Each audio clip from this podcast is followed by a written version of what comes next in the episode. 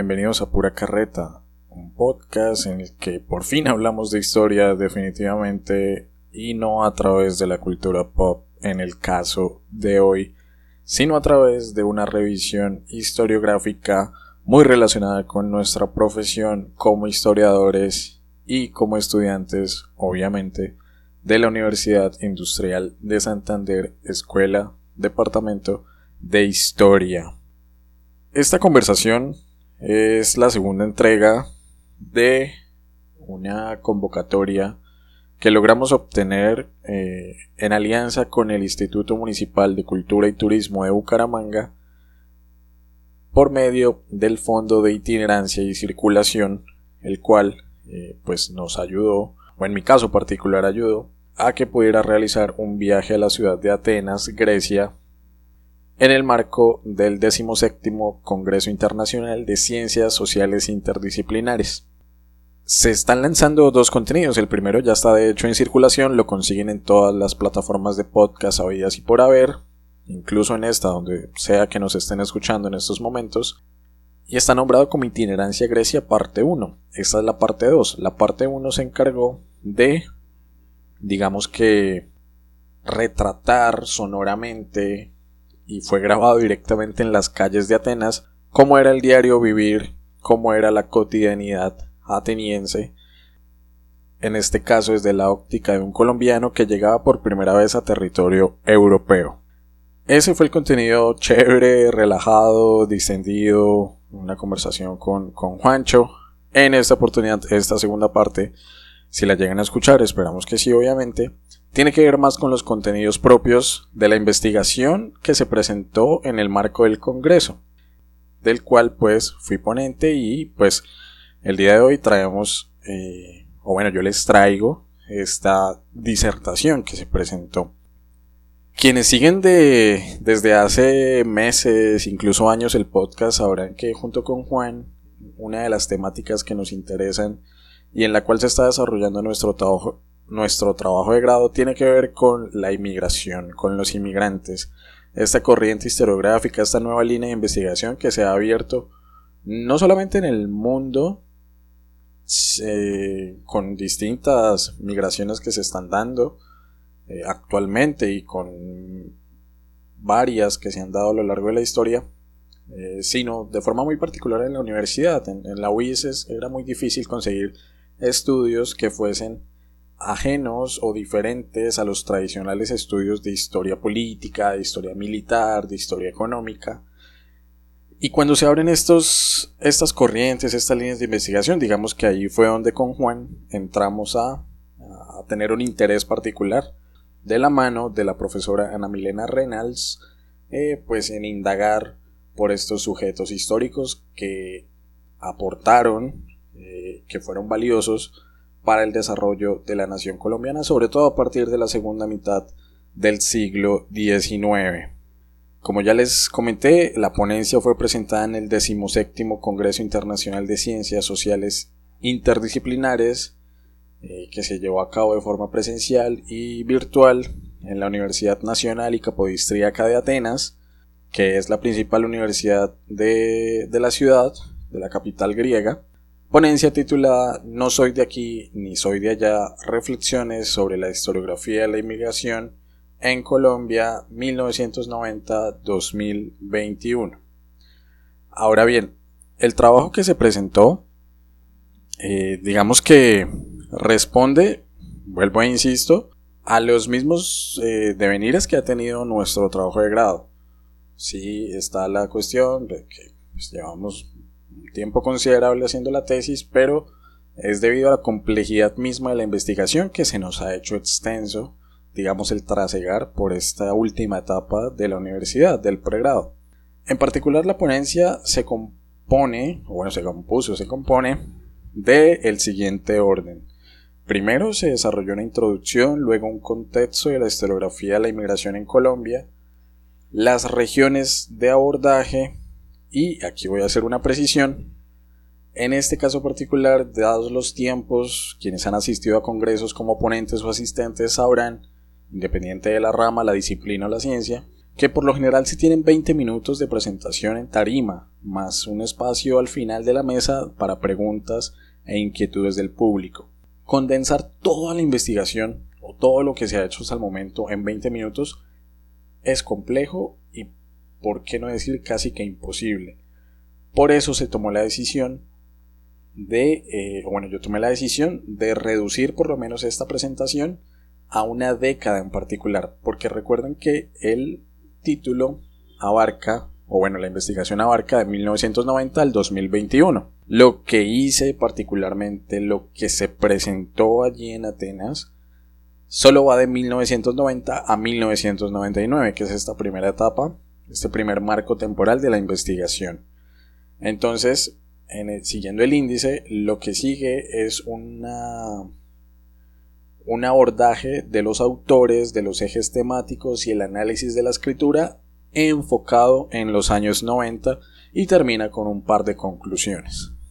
A modo de introducción, eh, lo interesante es destacar que el objetivo general de la investigación que estamos haciendo tanto Juan como yo radica en diagnosticar el estado de la producción historiográfica sobre inmigración en Santander en los últimos 30 años, de 1990 a 2000, bueno, incluso más, ¿no? 31, 32 años, si lo tomamos hasta el año en el que estamos hoy, a partir de un ejercicio comparativo.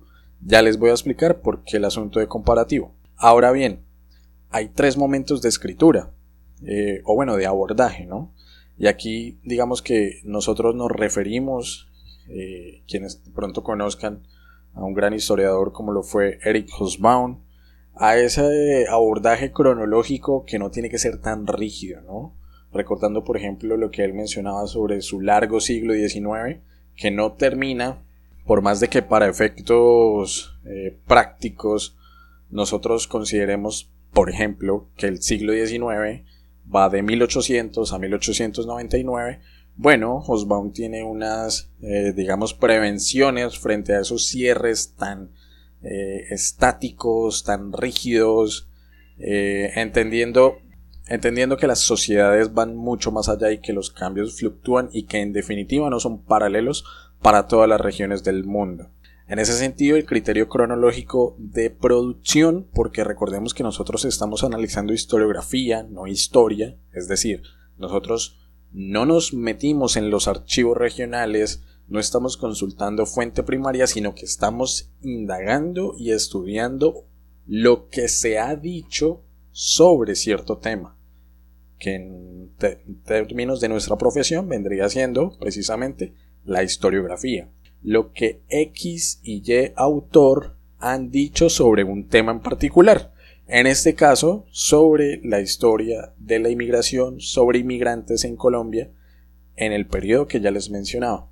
Las regiones de abordaje, digamos que el ejercicio nació con un interés particular y puesto sobre la mesa de indagar por el estado del el abordaje de inmigrantes en Santander.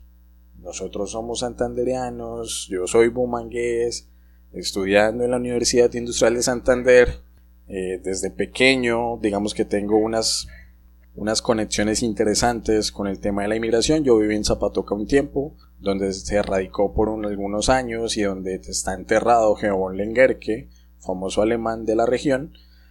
En ese sentido, eh, esa es nuestra principal región de abordaje, pero es comparativo en la medida que esta región, Santander, se pone en discusión con otras dos como lo son el Caribe y como lo es Bogotá.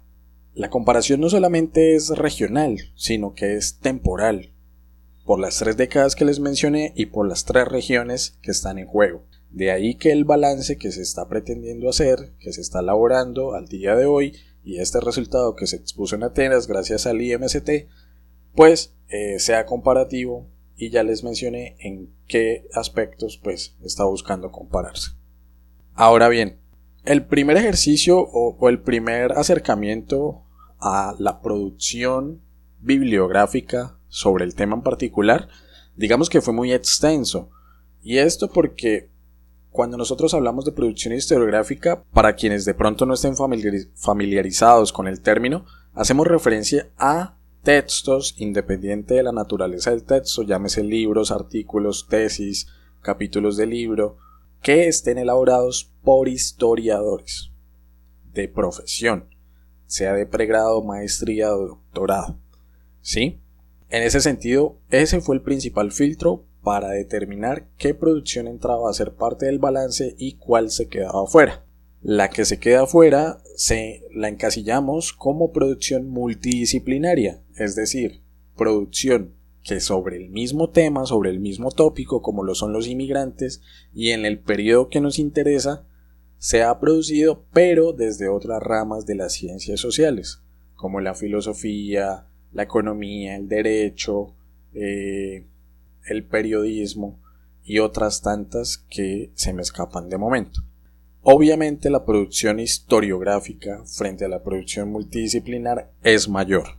Estamos hablando de que en nuestro rastreo identificamos 104 documentos, textos que abordan, hechos por historiadores o historiadoras que abordan la temática que nos interesa.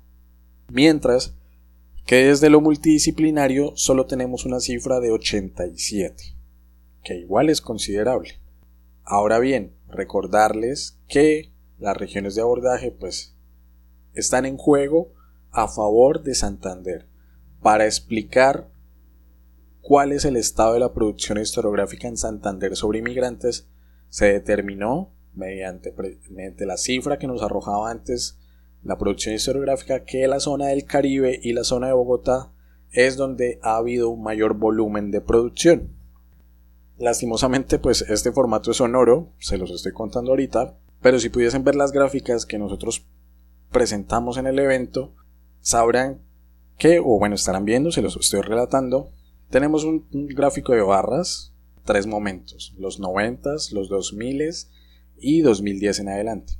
La producción de los 90 acumulada por las tres regiones crece exponencialmente cuando entramos a la década de los años 2000 y se nota incluso más el crecimiento cuando llegamos al año 2010 hacia el día de hoy. Ahora bien, en cuanto al número de textos, tenemos 13 textos, es decir, durante estos años 90, historiadores e historiadores en Colombia o fuera del país escribieron un total de 13 textos sobre inmigrantes. Voy a nombrar los autores.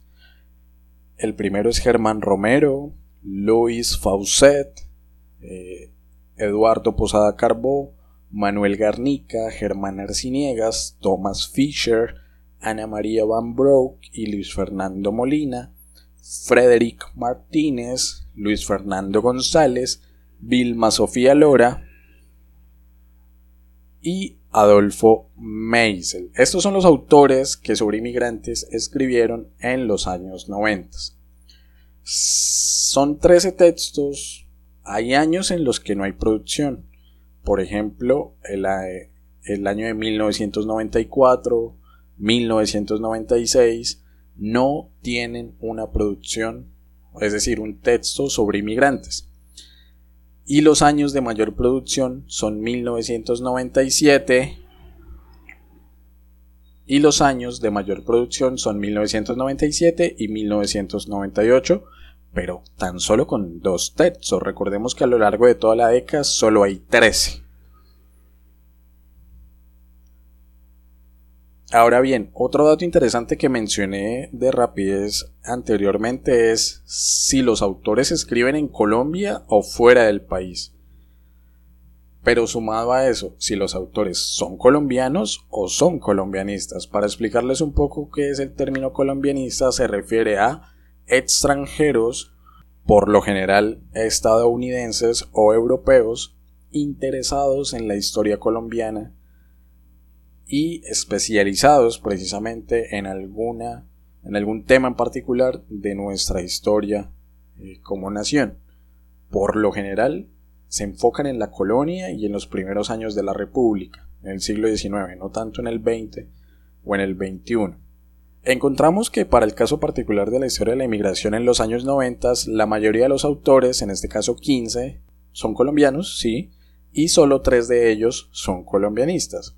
Les recuerdo los nombres de los colombianistas son eh, Luis Faucet, Thomas Fisher y Ana María Van Broek. Frederick Martínez creo que también entra ahí. ¿Cómo está el volumen de producción por regiones? Vamos a empezar de lo macro a lo micro. En ese sentido, la zona del Caribe tiene 6 textos de los 13. Bogotá tiene 5 de los 13. Ahí ya llevamos 11.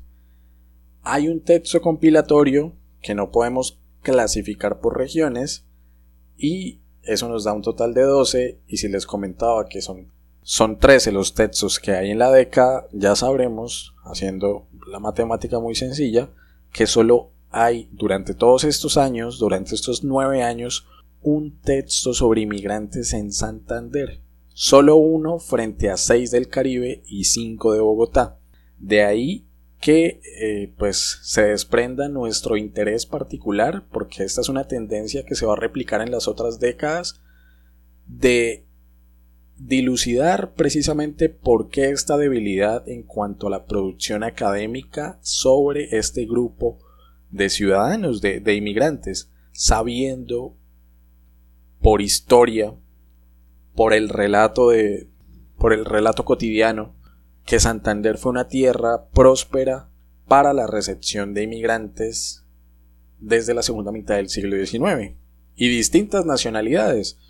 Lo decía Horacio Rodríguez Plata en su momento en, los 60 alemanes, italianos, españoles, franceses, eh, venezolanos, sirio-libaneses, daneses, gente de las Antillas, del Caribe, muchos extranjeros en la región, pero muy poco estudiados. Y los estudios que hay están concentrados o se han interesado casi que exclusivamente por alemanes. Ahora bien, en cuanto a los ejes temáticos que se manejan en, eh, en esta década, en esos 13 textos, hay una tendencia, hay una predominancia de los estudios económicos. Esto quizá debido a la influencia del Caribe, entendiendo que sujetos como Adolfo Meisel y Eduardo Posada Carbó tienen una formación, sobre todo Meisel, como economista, y que digamos que era la tendencia en el país de explicar nuestro devenir, nuestro desarrollo histórico a partir de elementos netamente económicos, de cifras.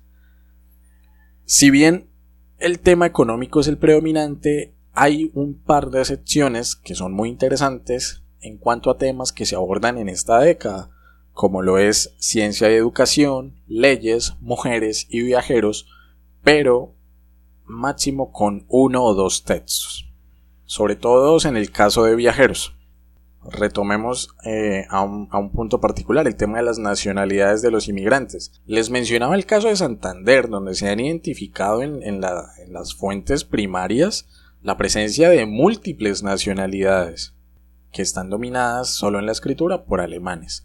Pero en el caso de los 90 es interesante ver cómo en estos 13 textos hay una fuerte presencia de escritos sobre inmigrantes árabes o sirio-libaneses, esto sobre todo en el Caribe, seguido de europeos indeterminados, belgas, franceses, ingleses, luego de alemanes y por último, eh, bueno, indeterminados, no, no se pueden digamos que, que encontrar la, la relación. Estos son las tres, digamos, grandes, los tres grandes grupos de inmigrantes estudiados durante los noventas. Sirio-libaneses, europeos y de esos europeos en particular alemanes. En cuanto al análisis de escritura, y este ya es el último punto de lo que se presentó en el evento, digamos que mm, lo que hemos encontrado, lo que se ha podido identificar es que la mayoría de los textos inician con la puesta en un plano general de las cifras colombianas. Colombia en un plano sudamericano, cómo se mueve o cómo se movió en términos de inmigración. Esto quizá más que como un aporte y un contexto, como una justificación de por qué hacer estudios sobre inmigrantes en el país, sabiendo, y es allí donde van estas cifras, que Colombia no tuvo una recepción tan importante de inmigrantes, tan grande, como la tuvo en su momento eh, o la tuvieron países como Argentina y como Brasil. Eh, pero digamos que esta justificación lo que busca es poner de entrada el debate sobre inmigrantes, son importantes, a pesar de que las cifras no sean millones como lo hubo en la Argentina, en Buenos Aires o en Brasil, en Río de Janeiro, en Sao Paulo, digamos que sí son necesarios, es necesaria la investigación de estos sujetos. Otro de los aspectos que se puede identificar, por lo menos en esta década de los 90, es que hay ciertos nichos de escritura. Ya lo vimos en el tema caribeño, donde hay 6 de los 13 textos, pero cuando hablamos de producción en el Caribe, mm, nosotros, digamos coloquialmente, conocemos el Caribe, creo, por los clichés turísticos que nos han vendido año tras año. Cartagena, Barranquilla, Santa Marta y quizás San Andrés. El Caribe es mucho más que estas cuatro ciudades. El Caribe está compuesto de La Guajira, de Magdalena, del Cesar, de Córdoba, Bolívar, Atlántico, Sucre, eh, el archipiélago de San Andrés también, e incluso, y eso es algo súper novedoso que nosotros logramos identificar en este trabajo y se presentó en esa ponencia, parte de Antioquia eh, la zona del Urabá, es caribeña.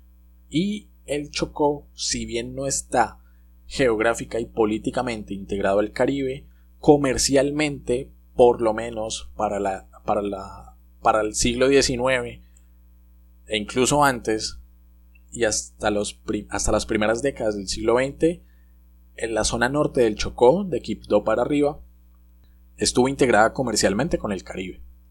Eh, Ahora bien, otro de los aspectos que se eh, logró identificar en este análisis de escritura tiene que ver con el uso de fuentes. La década de los 90, digamos que despega la corriente historiográfica, es decir, los estudios sobre este tópico en particular. Los archivos en Colombia, incluso al día de hoy, a fecha de hoy 2022, son, digámoslo claramente, un desastre.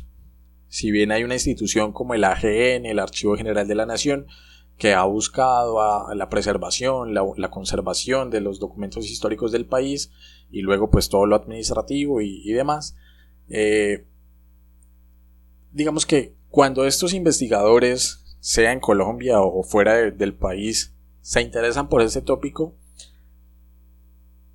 en palabras coloquiales, las fuentes están vírgenes. Las fuentes no han sido interrogadas con en función de este análisis o de este tipo de ciudadanos, es decir, de los extranjeros, de los inmigrantes.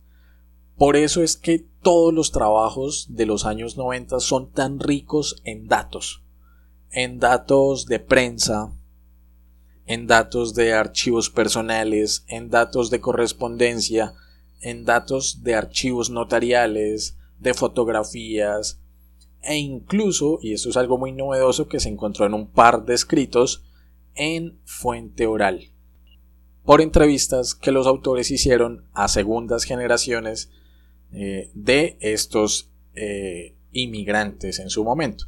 Recordemos que en los noventas, digamos que podían encontrarse fácilmente nietos o bisnietos de estos inmigrantes que comenzaron a llegar eh, desde la segunda mitad del 19, más específicamente 1880-1930 en Colombia. Ahora bien, otro de los tópicos interesantes de esta década de los 90 tiene que ver con los inventarios y está muy de la mano con eh, precisamente lo que comentábamos antes y es el tema de las fuentes, si las fuentes están disponibles, si las fuentes tienen toda la información prácticamente sin explotar, obviamente los datos en cuanto a nombres, apellidos, ubicación, eh, número de hijos, matrimonios, defunciones, herencias, eh, casas comerciales y todos estos eh, trámites es el contenido que mayoritariamente uno va a encontrar en los escritos. De ahí a que haya una tendencia, por lo menos en esta década de los noventas, a que los autores hagan inventarios de los inmigrantes. Tablas, por empresas, por casas comerciales, por nombres, apellidos, nacionalidades. Y es una tendencia muy importante para las otras décadas.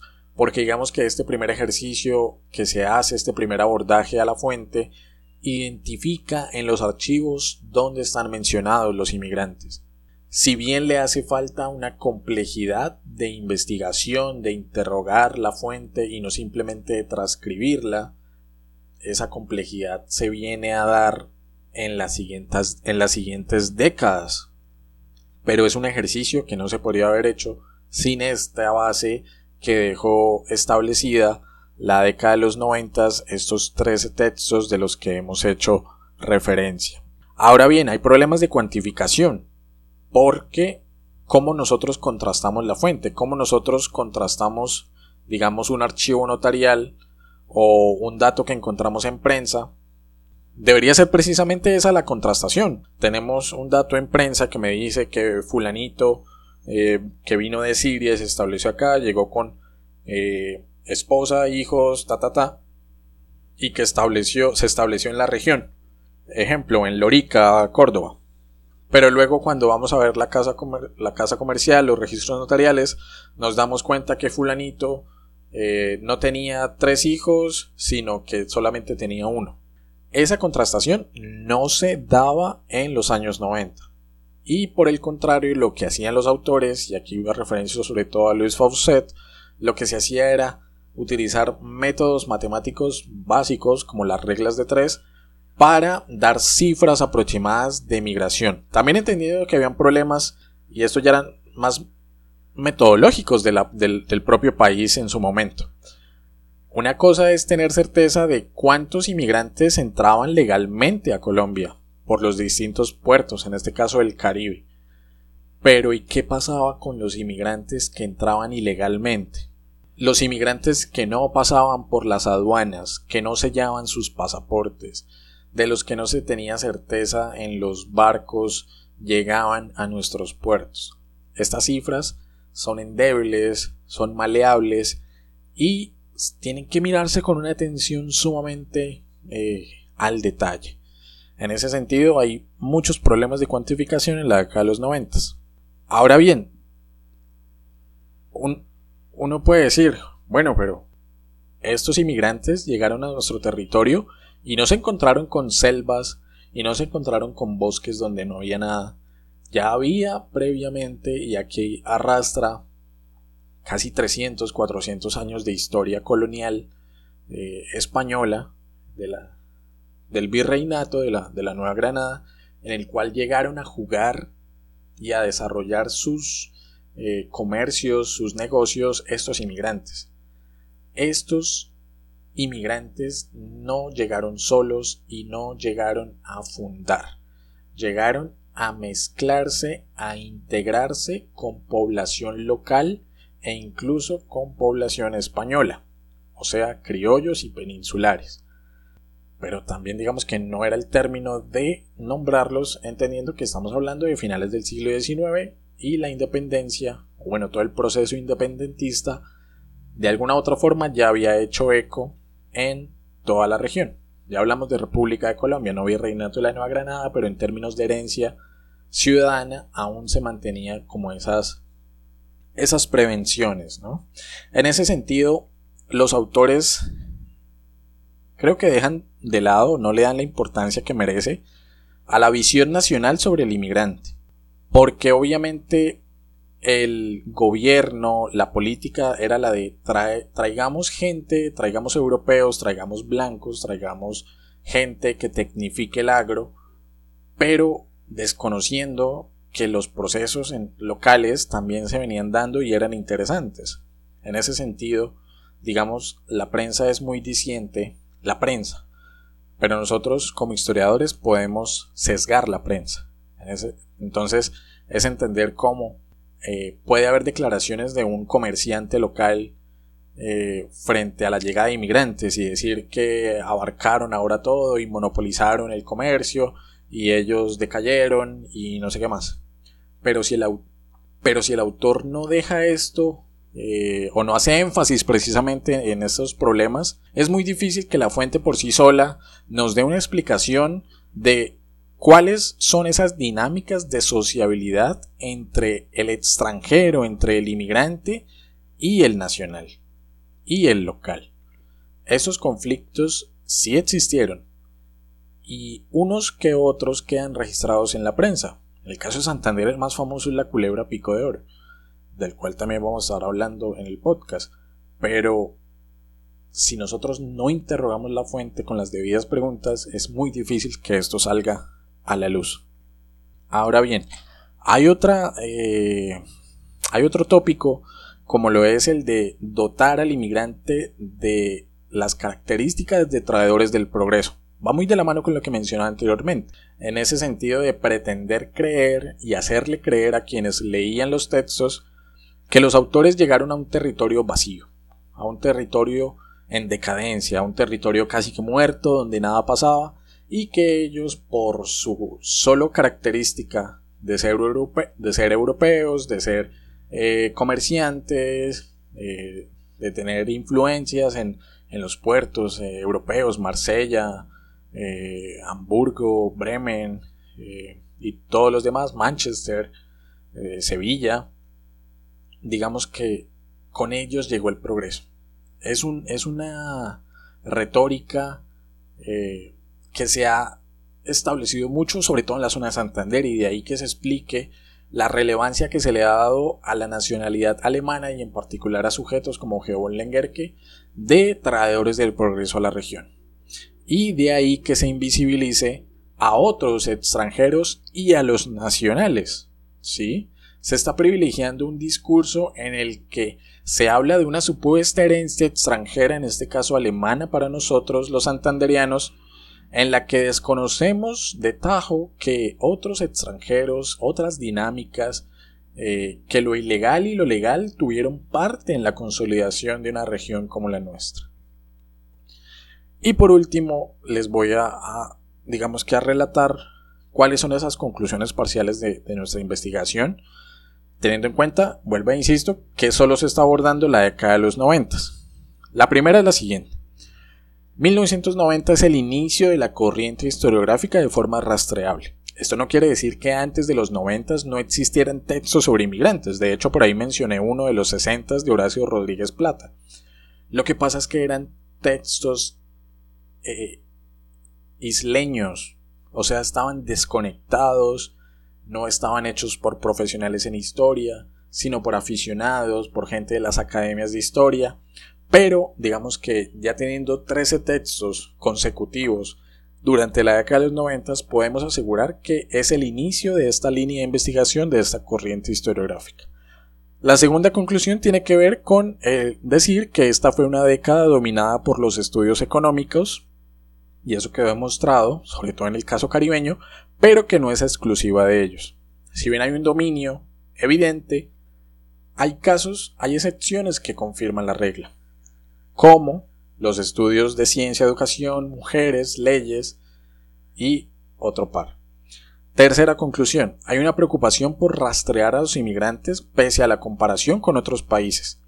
Es decir, hay un afán de los autores de, digamos, tenerlos presentes en el discurso de eh, establecimiento y consolidación de la nación a la par que hubo nacionales y que obviamente hay trabajo sobre gente local, empresas, políticos, perdón, empresarios, políticos, eh, gente del común, aunque no tanto, también hay extranjeros que entraron a ese juego.